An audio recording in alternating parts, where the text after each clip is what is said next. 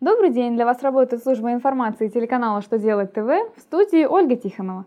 В этом выпуске вы узнаете, когда штрафные санкции за нарушение условий договора включаются в доходы, какие изменения, касающиеся права собственности, предлагает ввести законодатели, какой день могут сделать выходным для работников госучреждений. Итак, о самом главном по порядку – При методе начисления даты получения дохода в виде неустоек за нарушение договорных обязательств является дата признания соответствующих сумм должником, либо дата вступления в законную силу решения суда. А какие действия должника можно считать действием по признанию долга? Минфин разъяснил, что подтверждать факт признания долга могут любые документы или действия контрагента. К ним может относиться и приведение зачета. Также документом, косвенно подтверждающим факт признания должником обязанности по уплате налогоплательщику сумм неустойки за нарушение договорных обязательств, может служить письменная просьба должника об уменьшении размера неустойки. Такого письма достаточно, чтобы признать доход в виде штрафных санкций даже при отсутствии отдельного письменного согласия с суммой неустойки.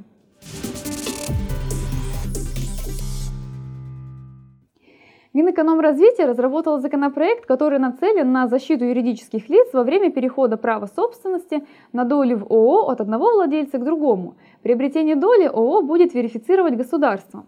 Изменения позволят исключить споры о принадлежности доли и обеспечить публичную достоверность единого государственного реестра юридических лиц.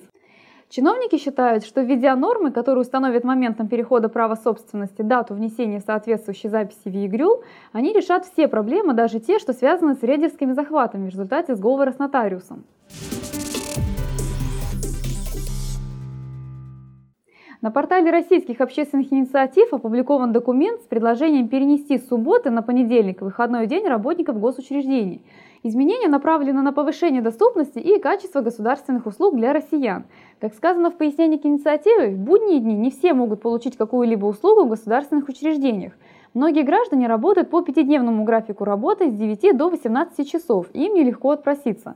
Именно чтобы исключить эти неудобства, предлагается сместить выходные дни на воскресенье и понедельник.